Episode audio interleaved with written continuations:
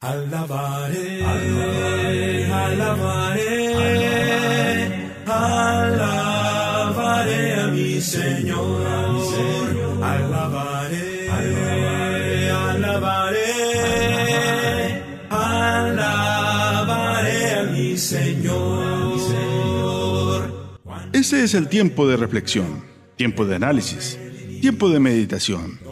Escuche un tiempo con la palabra de Dios con su hermano y amigo Ángel Beltrán, predicador y evangelista de la Iglesia de Cristo.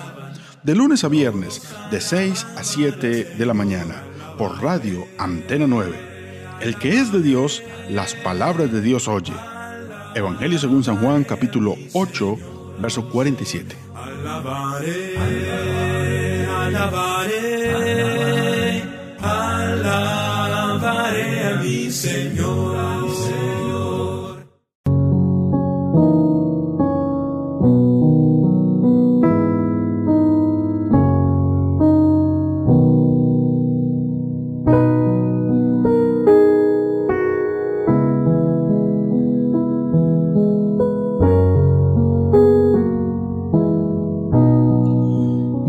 muy buenos días, Dios les bendiga grande y poderosamente. Les habla su hermano y amigo Ángel Beltrán y este es su programa Un tiempo con la palabra de Dios. Estamos sacando tiempo para reflexionar, para meditar, para, para traer a nuestra vida una, una joya preciosa de la literatura bíblica que se convierta en nosotros un baluarte de tal manera que podamos eh, compartirlo con quienes nos rodean. Hoy es un día más de bendición y vamos a comenzar este día dándole las gracias a Dios. Gracias por esta bendición de estar vivos, de haber despertado. Es bueno comenzar con pie derecho. Oremos pues y comencemos nuestra reunión. Bendito Señor y Padre Santo, Padre Celestial, te damos las gracias como es debido, Señor, en esta preciosa mañana, Señor. Gracias por habernos dado la luz de un nuevo día, Señor porque nuestros ojos, nuestras pupilas pueden despertar, observar, entender que estamos vivos, Señor, y aprovechar este día quizás para, para hacer lo que no y quedó pendiente el día de ayer, Señor. Te damos gracias, Padre Santo, porque un día más de vida es una oportunidad, es una guerra, y con tu ayuda vamos a tener la victoria, Padre Santo y bendito. Te pedimos, Señor, que nos sustentes con tu mano poderosa durante este día, Señor. Que no te apartes de nosotros, Señor, ni a derecha ni a izquierda, y que si nosotros nos vamos a apartar de ti, Señor, ayúdanos, Señor. Enderezcanos, enderezcanos ese caminar, Señor, y no permite que, que nuestras acciones, Señor, sean sean deplorables, Señor, sean quizás censurables, Señor, sino por el contrario, que día tras día corrijamos más y más nuestra manera de ser y de vivir, Señor. Te pedimos, Señor, por nuestros padres que se encuentran lejos, Señor, quizás están en un lecho de enfermos, quizás nuestros padres se encuentran en una situación eh, que aún necesitan de nuestra ayuda, Señor. Permite que de una u otra manera podamos servirle, Señor, podamos ser hijos y hacer honor a unos buenos hijos, Señor, eh, y retribuir tanto que de lo que ellos nos han dado, Señor. Te pedimos, Señor, por aquellos hijos que están lejos, Señor. Por aquellos hijos, Señor, que están haciendo su, su sueño, su vida, Señor. Dales ánimo, dales fuerza. Permítelos tomar buenas decisiones y ser asertivos en cada decisión que ellos tomen, Señor. Y a nosotros, Señor, síguenos dando valor y fuerza, Señor, para acordarnos de los nuestros, Padre Santo. Te pedimos por los que siguen en recuperación, Señor, por los que están en hospitales, Señor, por los que están en las cárceles, por los que están de pronto eh, eh, en una situación de pronto complicada, comprometida, Señor, ayúdalos a salir de tal situación, Señor. Escucha esta oración y la de ellos, Señor, y permite que puedan salir victoriosos de la situación en la que se encuentran, Padre Santo. Encomendamos a ti este día, este hermoso y precioso día, no sin antes pedirte, Señor, por aquellas personas que nos piden oración que tienen familiares enfermos, Señor, y que siempre nos piden que oremos, Señor, pues te pedimos, Señor, por porque mires la situación de cada uno, Señor, porque apareje, Señor, la solución a cada problema, Señor, porque en tu santa voluntad, Señor, y en tus manos está todo el querer como el hacer, Padre Santo. Te pedimos, Padre Santo, que les des una solución pronta, Señor, y ante todo que les des un corazón contrito y humillado, el cual tú no desprecias nunca, Señor. Te alabamos, te honramos, te glorificamos y gracias te damos, Padre Santo. Encomendamos a ti este hermoso y precioso día en el santo, poderoso y grande nombre de Jesús de Nazaret, que vive y reina por los siglos de los siglos. Amén y amén. Dios bendiga a todos los que nos escuchan en esta preciosa mañana. Hoy vamos a tener una lección y les voy a dar el título. Eh, continuábamos con ese departamento de artículos perdidos, porque ayer habíamos visto dos, dos parábolas, la parábola de la oveja perdida y la parábola de la moneda perdida. Habíamos reflexionado en algunos principios de estas dos parábolas y hoy vamos a tener nuestra tercera parábola que está en ese, en ese mismo capítulo, la parábola de el hijo pródigo. Es una parábola con bastantes matices, con bastantes cosas que decir y seguramente podemos aprender de ella bastante. Acompáñeme a escuchar estas melodías espirituales, estos himnos espirituales, esta música que no es una música comercial, sino que es una música que apela al espíritu y al alma. Escuchemos estos himnos y meditemos y después de ello empezamos nuestro, nuestra lección. De gloria en gloria te veo, cuanto más te conozco quiero saber más de ti, mi Dios, cual buen alfarero, quebrántame, transfórmame, moldéame a tu imagen, Señor. Quiero ser más como tú, ver la vida como tú, saturarme de tu espíritu y reflejar al mundo tu amor. Quiero ser más como tú, ver la vida como tú saturarme de tu espíritu y reflejar al mundo tu amor. Y reflejar al mundo tu amor. Redimido soy, redimido soy, en Cristo Jesús, en Cristo Jesús, redimido soy, en Cristo Jesús, redimido soy en Cristo Jesús, y yo ando en la luz, mis pecados son lavados por Jesús, por Jesús y además, y además, te contaré, te contaré. Y además, te contaré. Y además, te contaré. Bajé al río y me bauticé. Mis pecados son lavados por Jesús, por Jesús. Bueno, seguimos con nuestro programa, seguimos con nuestra reflexión para el día de hoy y hoy vamos a hablar de esta parábola, como les dije, del Hijo Pródigo. La encontrará usted en el Evangelio según San Lucas en el capítulo 15. Vayamos pues al grano, vayamos pues en materia. Lucas 15, eh, eh, en el versículo 11, encontramos el título de esta parábola, el Hijo Pródigo.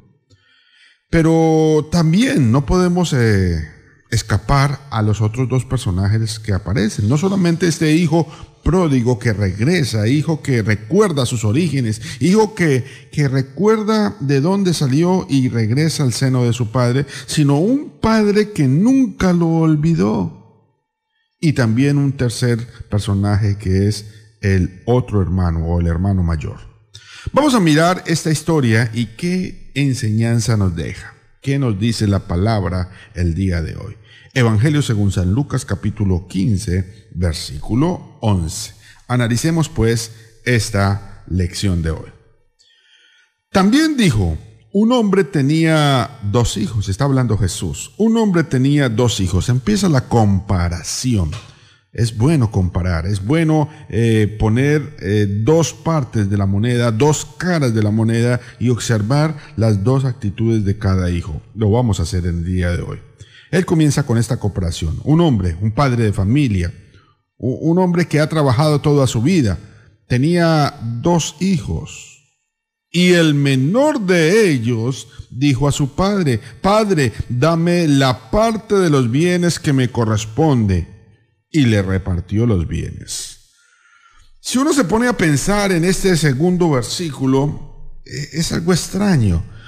Quizás hubiese sido más lógico que el mayor de los hijos pidiera su parte, pidiera, eh, pidiera su herencia, o mejor lógico, que los dos hijos esperaran al fallecimiento de su padre para pedir la herencia. Pero lo que encontramos aquí es un caso bien particular, que el que quizás menos debería estar exigiendo es el que más está pidiendo. Y está pidiendo la parte de su herencia que aún no era el tiempo porque el padre estaba vivo.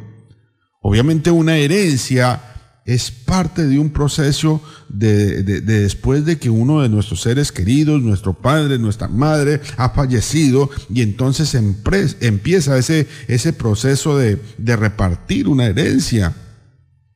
Pero no, aquí no estaba esperando a que se muriera el padre, aquí estaba exigiendo que se le diera una parte que quizás no se le correspondía. Quizás no era la parte que él esperaba. Bueno, eh, eh, en la sociedad de los judíos, el hijo mayor tenía una doble parte en las herencias y los hijos subsiguientes pues tenían una sola, una sola porción. En este caso la herencia debió haber sido partida en tres. Dos partes le correspondían al hijo mayor y una parte se le correspondía al hijo menor, si solamente habían dos hijos, ¿no? Era la forma en cómo, se repartía entonces en ese tiempo las herencias. También el hijo mayor obtenía la responsabilidad de su madre. Él tenía que hacerse cargo de, la manutención de su madre y quizás de, hermanas de la parte femenina, porque usualmente las mujeres no recibían una herencia en esta cultura de los, de los judíos en el tiempo de, del Señor Jesucristo. Entonces tenemos una situación bien particular. Un hijo, un hijo menor que exige algo que siquiera pues no, no le correspondía. Pero bueno, tenemos un padre, ¿cómo decirlo? Un padre, un padre que se pasa, un padre que, que da más, más de lo, de lo exigido, más de lo merecido, más de lo, de lo que se debiera dar. Claro, si fuera un padre en el tiempo moderno, le diría, no, mijito, espérese un momento, espere que me muera y ahí sí me hablan de herencia. Ahí sí me hablan. Mi, padre antes de morir alguna vez le hice, le la sugerencia y, casi, casi que me regaña, casi que me da duro en la cara precisamente por hacerle ese tipo de sugerencia. Recuerdo su, su rostro todo tosco y bravo porque me dijo, ¿qué? ¿Están esperando es que me muera o qué? Y le dije, no, no, no, papi, lo, que le estoy diciendo es que deje organizado esa situación, porque a veces, a veces como padre nos morimos y dejamos es un enredo y entonces vienen los pleitos entre los hijos que son del matrimonio y los que, y los que se hicieron hijos por ahí por afuera, y entonces empieza la pelea, el pleito, la ira, aún entre los mismos hijos del matrimonio, ya se les olvida que son hermanos y que lo que quería el padre era la unión familiar y mentiras. Cuando hay una herencia, se olvidan todos esos vínculos familiares y empiezan los problemas. Bueno, este padre quizás em, eh, pensó de una manera práctica, de una manera eh, lógica y dijo, ¿sabe qué? Le voy a dar la, parte de su herencia en vida a este hijo. A este hijo que aunque no se la merece, se la voy a dar, porque así es la primera característica que encontramos del Padre, la misericordia. Misericordia es cuando te dan o la gracia más exactamente, cuando te dan algo que aún no te mereces. Eso es gracia. Y aquí tenemos la gracia del Padre dándole a su hijo quizás lo que no se merecía. ¿Por qué? Porque no había fallecido el padre. Quizás porque no había trabajado el tiempo suficiente. Era el hijo menor, no era el hijo mayor. Quizás aún no lo necesitaba la herencia. Sin embargo, el joven, en un acto de rebeldía, en un, acto de insensatez, en un acto de, prepotencia, le exige a su padre que le diera lo que le correspondía. Dice, y vuelvo y leo el verso 12, y el menor de ellos dijo a su padre, Padre, ¿cómo, cómo, decirle eso al padre? Oiga, debe tener uno mucha sangre en la cara para llegar a, exigirle al padre una situación de esa. Dame lo que me corresponde. Dame lo que eh, me corresponde y le repartió sus bienes. Y yo no sé si el padre fue aún más generoso, yo no sé qué corazón tendría, hasta el momento no se deja ver, pero hay más adelante. Yo creo que el padre le dio un poquitico más. Yo creo que el padre dijo, este hijo, este hijo va a irse a un viaje lejos, a un viaje que quién sabe qué le va a esperar, de pronto necesita un poco más un poco más para él y, él fue el que repartió la herencia. Él dio, él dio los bienes. Y, y, cuando él repartió los bienes, pues obviamente no dejó muy contento al otro que merecía. Y ese es el resultado de la situación final de esta, de esta historia. Sigamos, sigamos con la historia. No muchos días después, juntándolo todo, el hijo menor se fue lejos a una provincia apartada y allí desperdició sus bienes viviendo perdidamente. El hijo tomó una decisión, una decisión que es muy propia de la insensatez de la juventud.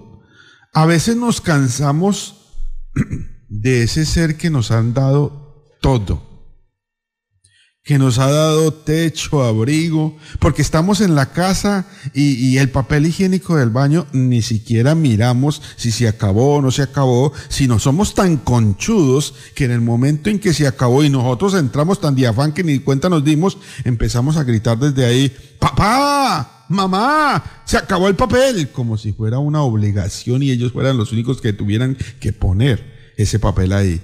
Pero nunca pensamos en que de nuestros ahorros podríamos comprar papel higiénico. No, es una obligación del padre. O, cuando vamos a, servir la pasta dental sobre nuestros cepillos de dientes, ya sea colgate o, la pasta que, que usted utilice, la crema dental. a veces a veces gastamos es, sin miedo, oprimimos desde la mitad de la pasta y, y, es un reguero de, pasta ahí y nos cepillamos y, la primera bocanada de, agua que sale sale con la mitad de la pasta y, no pensamos que estamos haciendo un desperdicio. Dejamos la llave abierta de la casa. ¿Por qué? Porque el que, el que paga los servicios no soy yo, es mi papá. Dejamos el televisor prendido, dejamos el ventilador. ¿Por qué? Porque no nos interesa, porque cuando hay que, pagar la factura, pues eso es una obligación de mi papá. Antes decimos, es que ¿para qué se puso a tenernos? ¿Para qué se puso a tenerme? Si no me quería, pues entonces que no me hubiese tenido. Y llegamos a unas insensateces propias de una edad. Aquí tenemos a un hijo, a un hijo que, que exigió seguramente más de lo que se le había dado. Y yo siempre le digo a los padres lo mismo. Vea, a los hijos se les da todo y se les queda debiendo.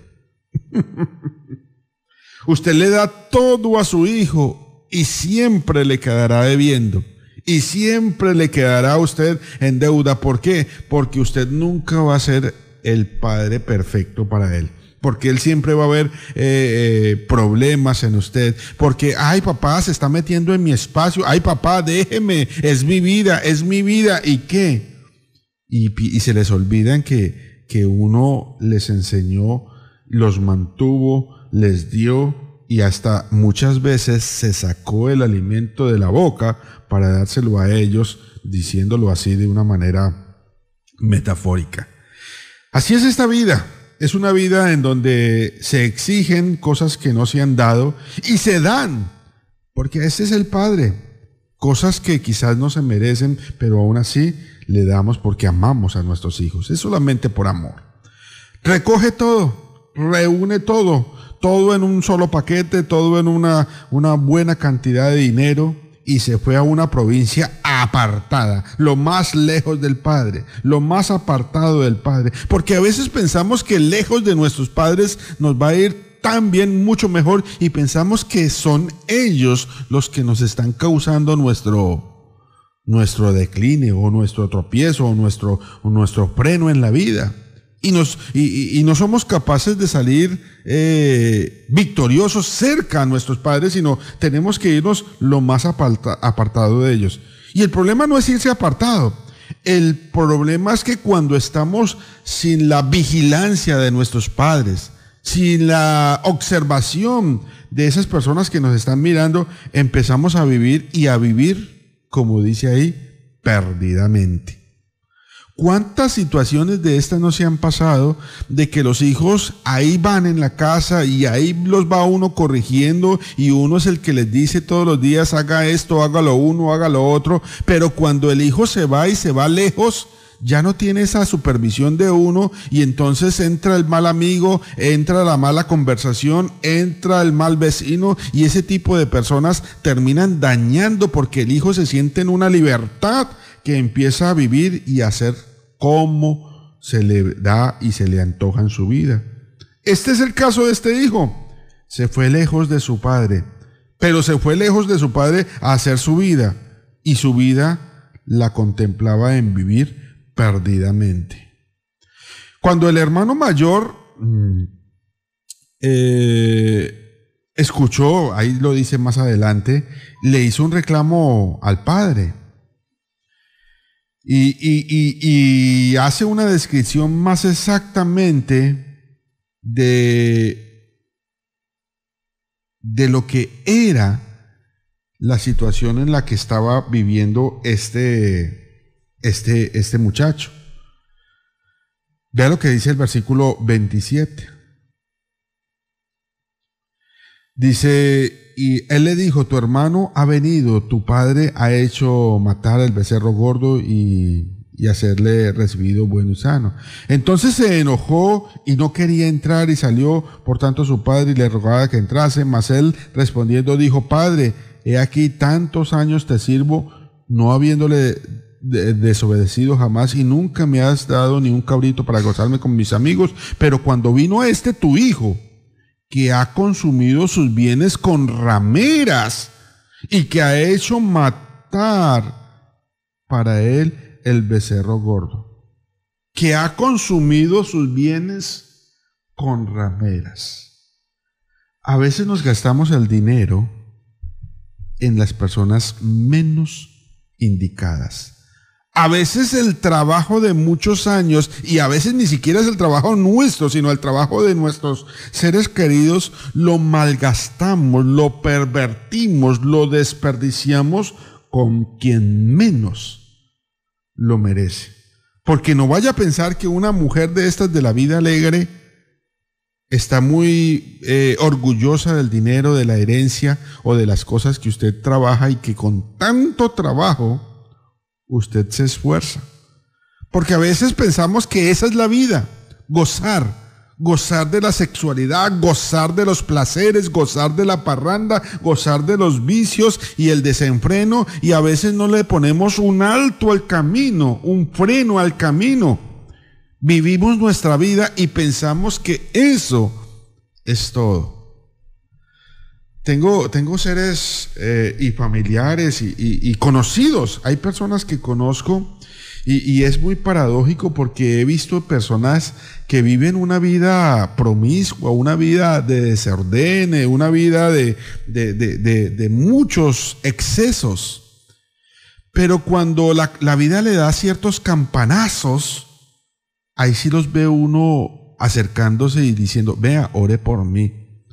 Recuerdo la situación de unos personajes que en especial les dieron un, resultado de un examen de SIDA y se lo dieron como positivo. El día que le dieron eso positivo, qué gente tan desesperada. Y recuerdo que en esa noche, vea, ore por mí, ore por mí, mira, fíjate que me, me salió positivo el examen del SIDA y, y, y creo que mi, mi, mi, mujer también y yo no sé si, no, no sé si eso contagia a mis hijos, yo no sé. Y entonces eh, desesperado, desesperado porque le había dado positivo un examen de SIDA. Bueno, yo casi que le digo, pero pues ese es el resultado de la vida que venías llevando. ¿O qué pensaba? Que estar con uno y con otro y meterse en cual trinchera, en cualquiera ahí como si fuera que estuviéramos en guerra, porque es que a veces, a veces es que ni se piensa con quién se está en la intimidad. Solamente se aprovecha la oportunidad que se espera. Pero no es que nos volvimos a hacer un examen y vamos a ver cómo, cómo nos sale. Y recuerdo que ese domingo fueron a la iglesia. Recuerdo que ese domingo no solamente pidieron oración, estuvieron allí en la iglesia muy temprano en el culto, se reunieron, porque, porque claro, estaban ahí ansiosos y el examen, el resultado se lo daban hasta el lunes. Y no, pero es que como así vamos a tener otra opinión y, y qué tenemos que hacer y para eso no hay cura y y les dije, no, no, no, eh, confiemos en Dios, confiemos en Dios. Si, nos quedan unos días o muchos días, es bueno cambiar, cambiar e inclinarnos a los pies del Señor. Recuerdo mi lección para ese domingo. Fue algo como que, como si te falta poco o si te falta mucho, no importa cuánto tiempo te falta, lo que importa es busquemos de Dios de todo corazón. Estuvieron escuchando el mensaje al día siguiente les llegó el nuevo resultado de examen. Caramba, había sido una equivocación. También los llamaron del laboratorio anterior y le dijeron, señores, nos equivocamos, nos confundimos de prueba y le dimos a usted el resultado de otro paciente. El resultado suyo, efectivamente, usted no tiene SIDA. ¿Sabe cuántas veces más volvió a la iglesia esa persona? Nunca más ha vuelto. ¿Sabe cuántas veces ha vuelto a pedir oración? Nunca más. Porque a veces esperamos que nos pase una situación así para acercarnos a Dios. Porque cuando no estamos enfermos, cuando no tenemos un problema, cuando no se nos afronta la vida, pues ahí, ahí vivimos perdidamente y pensamos que la vida loca es la vida entera.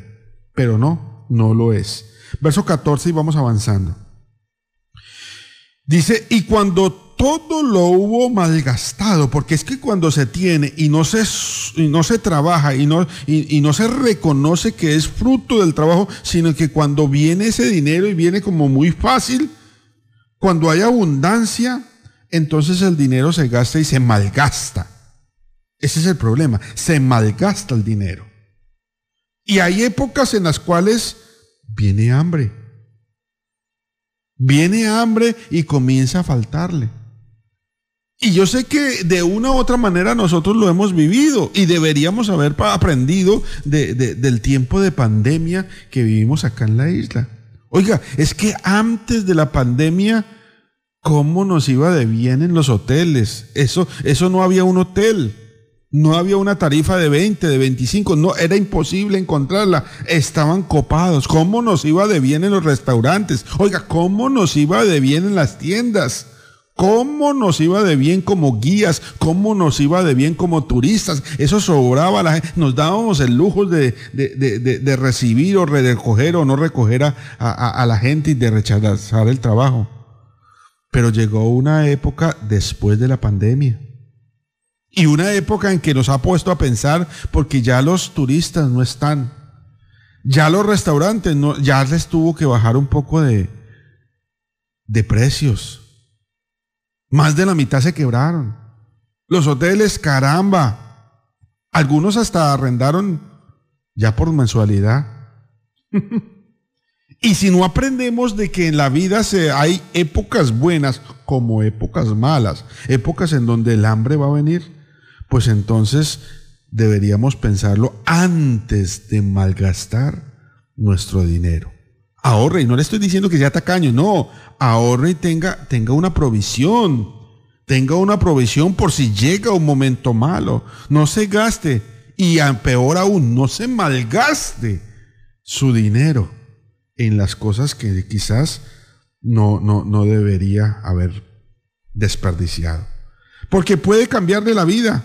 Usted no, no, no, no, no, no tiene una varita mágica para cambiarlo todo. No, Recuerde de la situación, usted no sabe qué va a venir este año que ya comenzó, ni, ni, qué variante o qué enfermedad o, o, su propio caso. Usted no sabe si, si le va a ir tan bien como lo espera, usted no lo sabe si va a ser tan feliz como se le deseó. El punto es, sea previsivo, sea previsivo, porque esas situaciones se dan en la vida. Vea que este hombre, este hombre malgastó de todo y después de malgastar, vino una situación difícil. ¿Para quién? Para todos, no solamente para él, para todos. Si él hubiera sido pensante y no hubiera malgastado tanto su dinero, pues hubiera tenido una, una provisión para el momento en, en que le empezó a faltar. Pero no, Vino una gran hambre en aquella provincia y comenzó a faltarle, claro, porque ya no tenía ningún ahorro, no tenía nada.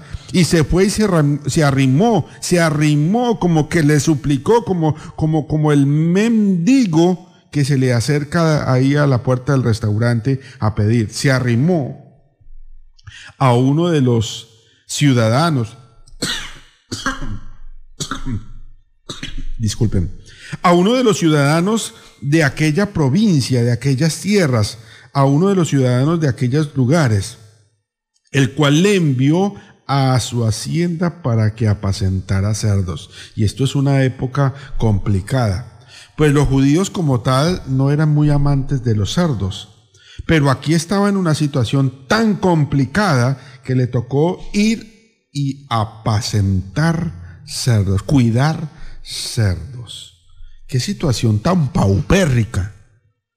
Eh, eh, no sé si usted ha cuidado cerdos alguna vez o no.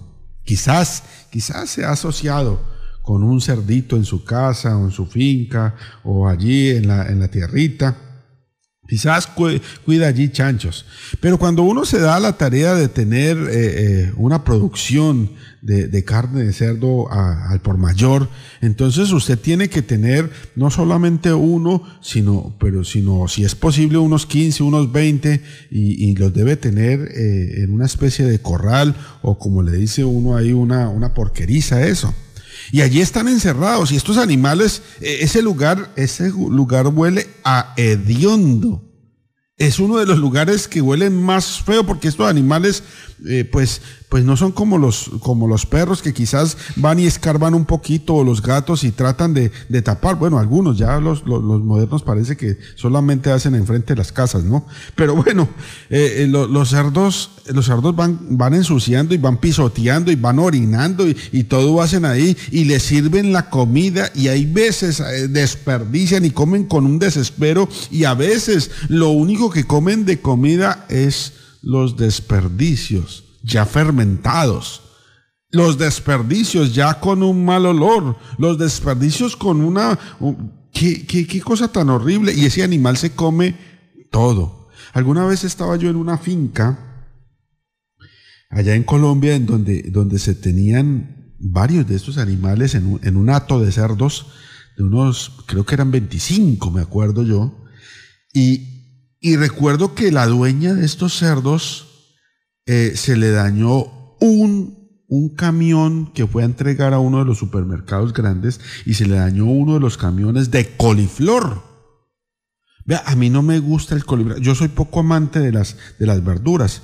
Pero este coliflor, cuando llegó ese camionado y ya estaba como amarillento, tan solo abrieron esa, esa puerta del camión y ese olor del coliflor salió y yo, uff, vale. Y le echaron todo a esos, a esos cerdos y esos animales comían con un desespero. Y yo, óigame, y espere después el proceso de digestión de estos animales. Esa finca quedó purgada. Esa finca quedó oliendo a esto y a lo otro. Si hay un trabajo feo, es apacentar cerdos. Porque los cerdos de todo tienen menos paciencia. Si hay un trabajo feo, es estar cuidando estos animales. Toca lavarlos una y otra vez si usted medio quiere tener aseado este lugar. Y estos animales son un desorden, un desorden completo. Sigamos leyendo. El hombre se va, se arrima a, alguno de los ciudadanos que, seguramente tenían una porqueriza de estas y, y pide trabajo en lo único que encontró hubiera sido mejor apacentar gallinas, hubiera sido mejor apacentar eh, perros, qué sé yo, pero no, quizás era el trabajo que nadie quería hacer, quizás era lo que nadie más quería trabajar. Le tocó, le tocó y estar allí. Y le llegó, y llegó el punto, seguramente la primera semana o los primeros días en que empezó a trabajar, dice el versículo 16, y deseaba llenar su vientre de las algarrobas que comían los, los cerdos, pero nadie le da. ¿Cómo sería el hambrerón que tenía este muchacho? ¿Cómo sería la situación tan complicada en la que estaba viviendo que deseaba comerse la comida de los cerdos? Y créame, la comida de los cerdos para nada desagradable. Para nada deseaba comerse las algarrobas, que ese es un fruto que casi nadie ni siquiera prueba. A veces todavía hay árboles de algarrobas, pero a nadie le interesa comer algarrobas, a nadie le interesa eh, sazonar algarrobas, o a nadie le interesa hacerse un plato exquisito de algarrobas. No, no, no, nadie quiere eso. Y aún eso era lo que quería este muchacho. ¿Qué será lo que nos pasa en la vida que a veces no aprendemos las lecciones y vamos de mal en peor? Y lo que es peor, no somos capaces de entrar en razón, que es justo lo que dice el verso 17. Y volviendo en sí, como que entró en razón, como que llevaba una vida fuera de sí, y volviendo en sí, como que dijo, oiga caramba, ¿yo qué estoy haciendo acá? Este no es mi lugar esta no es mi vida, esto no es lo que quiero para el resto de mis vidas. Volviendo en sí dijo, ¿cuántos jornaleros en la casa de mi padre tienen abundancia de pan, de pan, no de algarrobas, no de lavaza, no de comida fermentada, no, no, no, no de sobrados, no, de pan, de pan fresco, de pan, de, de comida agradable de comida bien preparada, de comida bien, bien, bien condimentada, de, de, de, la comida que le hace el papá o la mamá, la, esa comida manavita, esa comida de, de, casa, esa comida que de pronto gusta, esa comida que se hacía con tanto cariño, con tanto amor, con, esa, con, con ese aprecio que a veces uno ni siquiera valoraba, porque a veces nos sirven. Otra vez lo mismo. Menestra, ¿no es que no hay más en esta casa? Otra vez, lo, otra vez aguapanera. Otra vez lo mismo. Es que en esta casa no saben hacer sino seco de pollo. ¿Qué es lo que pasa? Y, y exigimos. Pero cuando estamos lejos y no encontramos ni siquiera un sequito de pollo, ahí sí nos pone la vida a pensarlo dos veces. vayamos a una reflexión en los signos y, vamos eh, apuntando a la segunda parte de nuestra, de nuestra lección. Como el siervo busca por las aguas, así clama mi alma por ti, Señor. Día y noche yo tengo sed de ti y solo a ti buscaré. Lléname, lléname, Señor.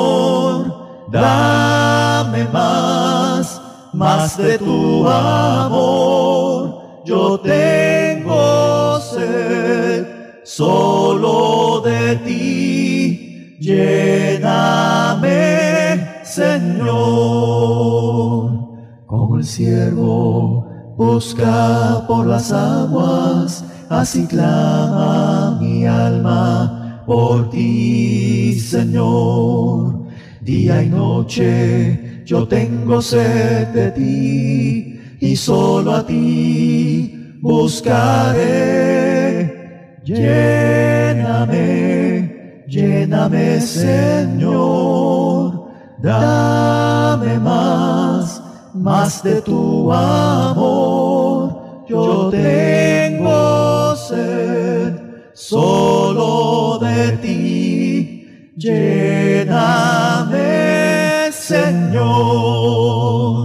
lléname, lléname, Señor, dame más, más de tu amor. Yo tengo sed solo de ti, lléname, Señor.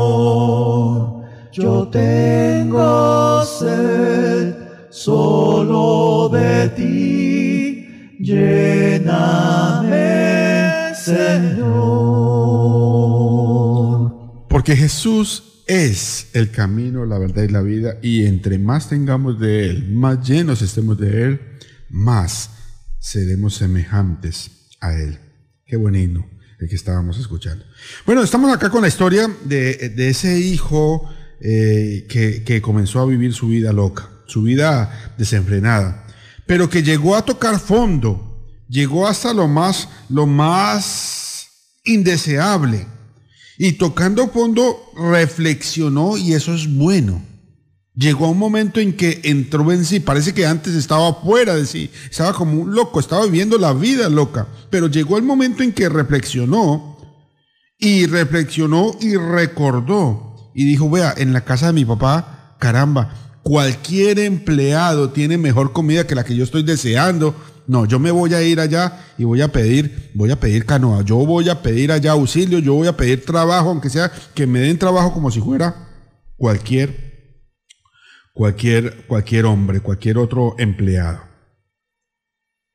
Y dice, eh, cuando él reflexiona y dice, bueno, voy a irme para la casa de mi padre, dice en el versículo 18, y es algo importantísimo. Me levantaré, iré a mi padre y le diré, Padre, he pecado contra el cielo y contra ti. Ya no soy digno de ser llamado tu hijo. Hazme como uno de tus jornaleros. Él sabía que tenía que reconocer la situación por la que estaba en donde estaba. Y él sabía que había sido un pecado. Y no se quedó con solamente reconocer para sí mismo su situación, sino que dijo, voy a ir a la casa de mi padre y le diré, vea padre, he pecado y esto fue mi culpa. Yo sé en lo que me metí y, el pecado no solamente fue contra ti, sino contra el cielo, contra Dios. He pecado contra el cielo y contra ti. Porque a la primera persona que usted ofende con su mala conducta, con su conducta desenfrenada, con su, con su situación por donde la está llevando, usted al primero que está ofendiendo es a Dios. He pecado contra el cielo pero también ofende a, las, a los seres que lo aman. He pecado contra el cielo y contra ti. Uno, uno, cada vez que reconociera un error debería entender, porque a veces es fácil pedirle perdón a Dios que no vemos, mientras que a nuestro prójimo que vemos nos llena el orgullo y no, no, no somos capaces de pedirle perdón. He pecado contra el cielo y contra ti. Él reconoció. Él reconoció el motivo por el cual estaba viviendo la situación en la que estaba viviendo. Uno de los males de nuestra sociedad es que no se reconoce que estamos en una situación pecaminosa. Es más, se ve, se ven los vicios como algo muy normal se ven los excesos como algo, algo pasajero, algo que se puede llevar y conllevar. No, no, no, no, no, mis amigos. Los vicios nunca dejarán nada bueno, aparte de, de, ellos mientras que pueda, porque un vicio, un vicio te llevará y te llevará al peor de los lugares, si es posible, apacentar cerdos. Claro, si un, vicio te va a dejar sin nada, un vicio va a, gastarte y a consumirte a ti al punto que vas a desear comer hasta la misma miseria y basura que encuentras alrededor. ¿Dónde está tu situación? ¿Hasta dónde has llegado? ¿Has entrado en sí? Este hombre reconoció su situación y dijo, voy a pedirle perdón a mi padre y voy a pedirle perdón a Dios porque me equivoqué y me equivoqué de cabo a rabo, me equivoqué de punta a punta, he reconocido y he estado en situación complicada. Y, volvió, versículo 20, y, dice, me levantaré, versículo 18, e iré a mi padre y le diré, Padre, he pecado contra el cielo y contra ti, ya no soy digno de ser llamado tu hijo. Hazme como uno de tus jornaleros. Como quien dice, dame, dame trabajo, aunque sea, dame trabajo, reconozco mis errores y, no aspiro otra vez a ser recibido, pero dame trabajo. Claro, porque ya le habían dado su herencia. Claro, porque ya se había ido de la casa seguramente muy oriundo y, había, y había despreciado el amor de su padre. Dice el versículo 22. Dice la, palabra del Señor. Y eh, el 21, el 20, perdón. Y levantándose vino a su padre y cuando aún estaba lejos, él venía en camino. Él venía camino y cuando aún estaba lejos, lo vio su padre. Y fue movido a misericordia y corrió, ¿quién? El padre. Y corrió su padre y le y se echó sobre su cuello y le besó. Vea, ni siquiera permitió que el hijo hablara. El padre estaba dispuesto a amarlo, dispuesto a besarlo, dispuesto a, a sentirse feliz cuando este hijo regresa. Es más, no solamente estaba, estaba esperándolo en la puerta. Y cuando el padre lo ve de lejos, el que corre no es el hijo hacia el padre, sino es el padre hacia el hijo. Qué idea y qué cuadro tan hermoso. Qué amor de ese padre para con su hijo. Qué amor, qué amor. Versículo 21. Y el hijo le dijo en medio de los abrazos, en medio de los besos, en medio de la alegría de su padre, de la emoción, de la efusividad, el hijo le dijo, le dice, padre, padre, padre, he pecado contra el cielo y contra ti, ya no soy digno de ser llamado tu hijo, pero, pero es que al padre parece que no le interesara lo que él venía a decir. Pero el padre dijo a sus siervos, saquen el mejor vestido y vestidle y póngale un anillo en su mano y un calzado en sus pies, y traed el becerro gordo y matarle, y comamos y hagamos fiesta, porque este mi hijo muerto era y ha revivido, se había perdido y es hallado. Y comenzaron a regocijarse. Vea la situación del padre para con el hijo. Oiga, ¿qué tanto amor nos tienen nuestros padres?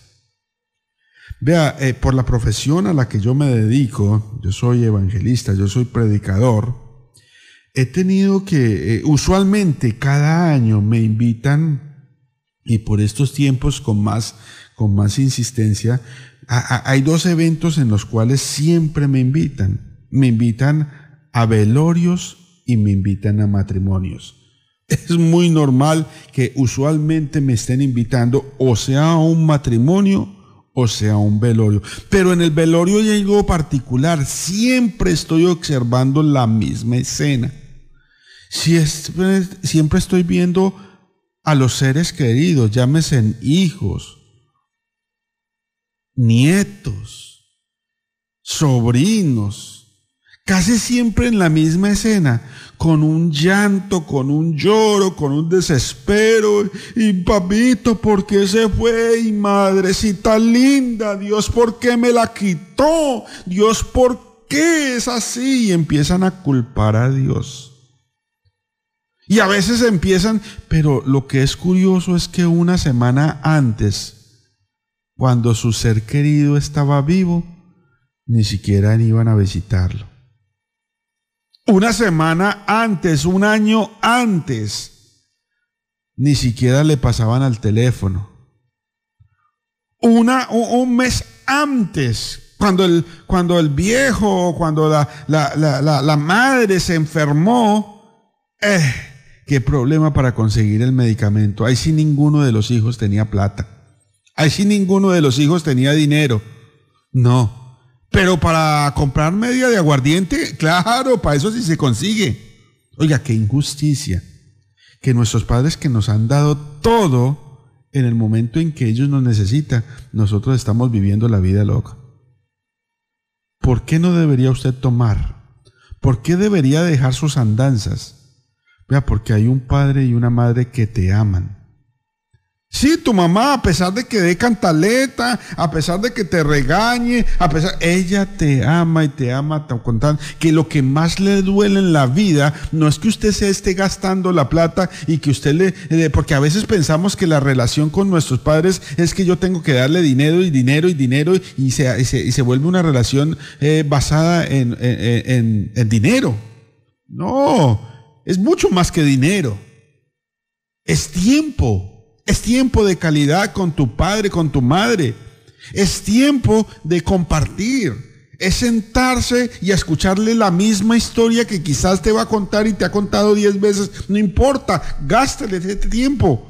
Ese tiempo a esa persona que algún día te levantó entre sus, entre sus pies y te puso ahí entre las rodillas y te escuchó también las eh, palabritas que apenas estabas diciendo. Es tiempo de calidad lo que está requiriendo Él. Vea, no espere que sea muy tarde. No espere que sea el velorio para usted lamentarse y comprarle una corona de, de, flores, de las flores más hermosas, o llevarle una serenata, una serenata hermosa, impresionante, porque a veces le llevamos serenata y le llevamos cánticos y cantamos y lloramos. No espere a que sea eso. Si va a darle algo, déselo en vida. Está a tiempo. Es tiempo. Saque, no desperdicie una, dos, tres horas tomando, más bien cojas esas dos, tres horas y vaya y hágale visita a su padre, a su madre, gástele tiempo, no importa que de pronto el viejo ya no huele, ya no huele a lo mismo, que de pronto el viejo ya ya no tiene control de splinters, no importa. Aproveche. No permita que alguien más haga el trabajo que usted puede hacer. Porque a veces nos ponemos furiosos y nos ponemos bravos porque es que eh, las enfermeras en el hospital no limpian bien al viejo o a la vieja. Caramba, es que aquí no tienen misericordia, que estas, estas personas no tienen... Y, nos, y peleamos. ¿Y, ¿Y por qué no lo haces tú, que eres tu hijo? ¿Y por qué no? Porque estás esperando que alguien más haga lo que tú deberías hacer y hacerlo con amor. Ya que tu padre lo hizo por ti, ¿cuántas veces? ¿Qué cosa? Oiga, esa parábola del hijo pródigo sí que nos deja enseñanzas. Y el padre esperando ahí, esperando en la puerta. Como les dije desde hace días, una parábola es una enseñanza de algo cotidiano con un trasfondo espiritual. El Padre aquí representa a Dios. Dios te está esperando. Dios te está esperando con los brazos abiertos. Él está esperando que cambies tu estilo de vida. Él no quiere que llegues a tocar fondo. Él no quiere que, llegues a, lavarle la porqueriza a los cerdos. Eso es lo que menos quiere Dios. Lo que, lo que Dios quiere es hacer fiesta contigo. Lo que Dios quiere es ponerte en un lugar de preeminencia. Lo que Dios quiere es darte lo que alguna vez perdiste. Y lo más valioso es tener acceso a Él. Lo más valioso es tener comunión con Él. Y Él, Él te pondrá lo mejor y en el mejor lugar. No rompan la comunión con, con Él. Él, nuestro Dios, es lo mejor que podemos tener.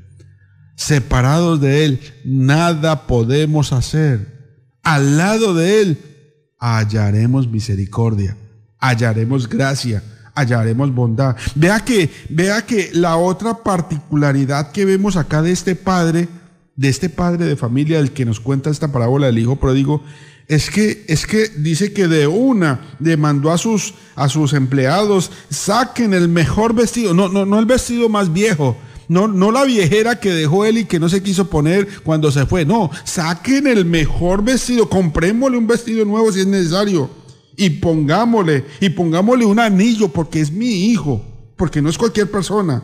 Y pongámosle zapatos y zapatos, ojalá nuevos, porque es mi hijo. Calzarlo. ¿Cómo ven- vendría de andrajoso este hombre que no tenía ni ropa ni zapatos? Ya no tenía joyas, ya había vendido todo, ya, no- ya no tenía nada. Y, y- y lo dice el padre porque, porque este era mi hijo que se había muerto y ha revivido. Es que cuando un hijo está perdido, lo que siente un padre es que su hijo está muerto. Es que para donde va, no, qué tristeza. A veces nuestra conducta hace que nuestros padres vivan un velorio constantemente. Nos están velando a nosotros porque llevamos una conducta desagradecida. Terminemos esta parábola rápidamente leyendo lo que pasa en el versículo 25, porque, porque hemos hablado mucho del hijo como tal, del hijo pródigo y ahora del padre. Pero un tercer, un tercer personaje es el que está ahí en el versículo 25. Y su hijo mayor estaba en el campo, y cuando vio y llegó cerca de la casa, oyó la música y las danzas, y llamando a uno de sus criados, le preguntó, oiga, ¿qué es aquello? ¿Qué es lo que está pasando? Y el criado, el empleado le dijo, vea, tu hermano ha llegado, tu hermano ha llegado, y tu padre ha hecho matar un becerro gordo y por haberle recibido bueno y sano. Entonces se enojó y se enojó en gran manera y no quería entrar a la casa. Estaba bravo, estaba indignado, estaba, estaba, eh, estaba chocado. Esto no le estaba pasando a él, ¿cómo así?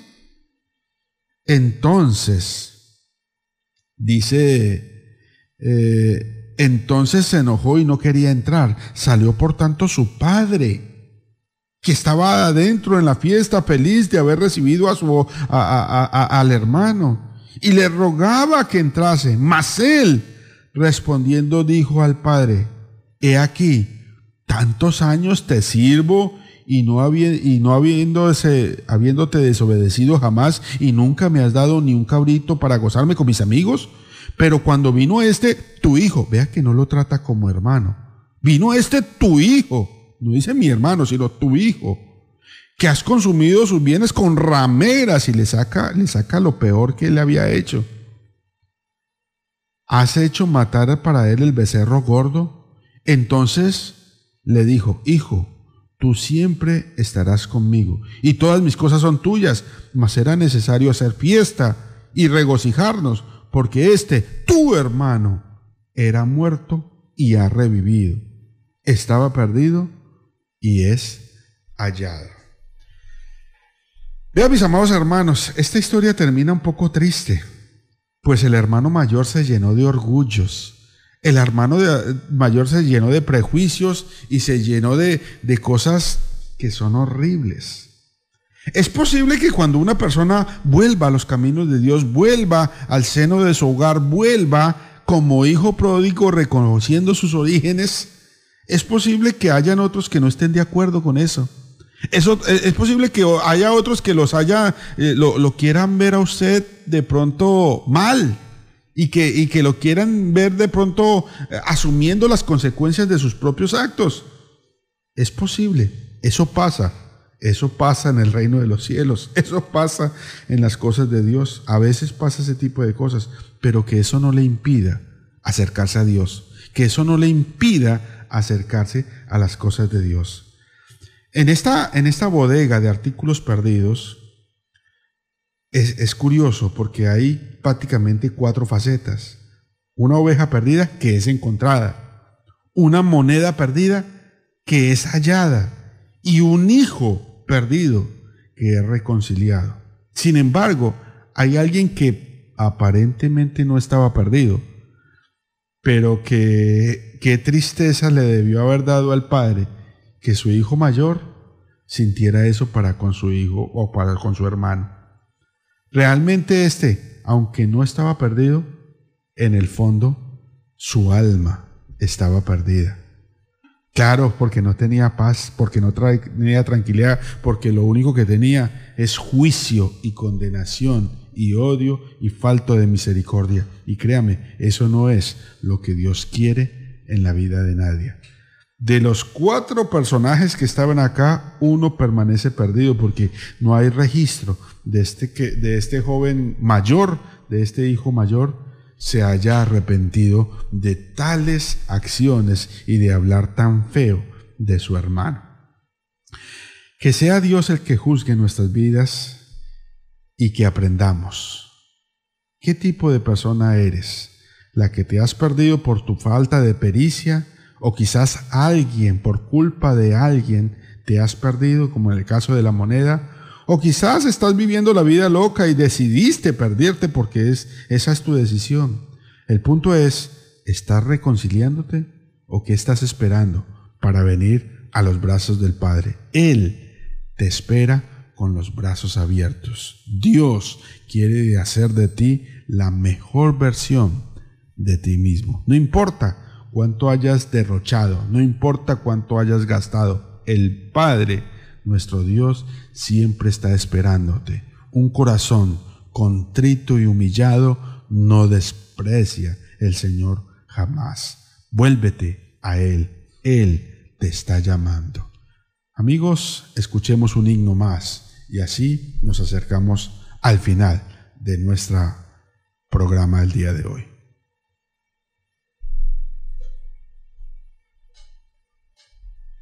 Sumo sacerdote, justo defensor, Rey de mi vida y perfecto sacrificio, grabaste tu amor en mi mente y corazón, mis pecados borraste ya. Pues ahora dile, sumo sacerdote, justo defensor, Rey de mi vida y perfecto sacrificio, grabaste tu amor en mi mente y corazón, mis pecados borraste ya. Tu cuerpo es el velo al lugar santísimo. Me has purificado,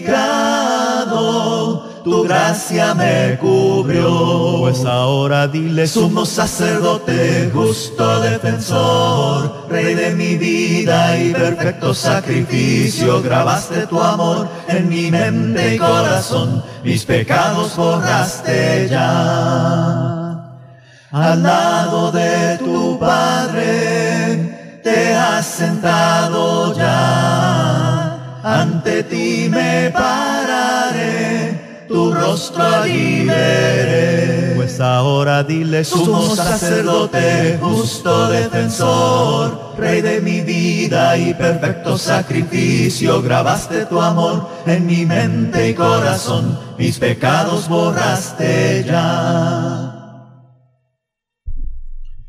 No has aprendido nada en la vida si de tus errores no aprendes nada. No esperes a tocar fondo para reconocer que vas por un mal camino. Dios te está esperando. Ese es un mensaje con el cual podríamos concluir esta lección.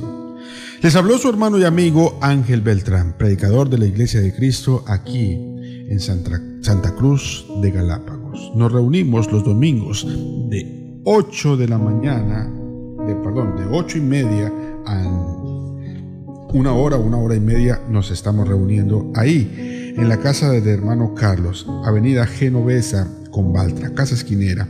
Ahí encontrará usted un, local pequeñito abierto a esa hora y ahí estamos reunidos nosotros adorando a Dios. Acompáñenos, acompáñenos en este culto de adoración. Mi teléfono, si se quiere poner en contacto conmigo, es 095 995 1722 095 995 1722 Mi nombre, Ángel Beltrán, evangelista de la Iglesia de Cristo. Hablemos de Dios. Si necesita una Biblia, hágamela saber. Se la regalamos. Queremos que usted empiece una relación con Dios. Dios les bendiga y les prospere en todo este día. Nos vemos mañana. Bendiciones.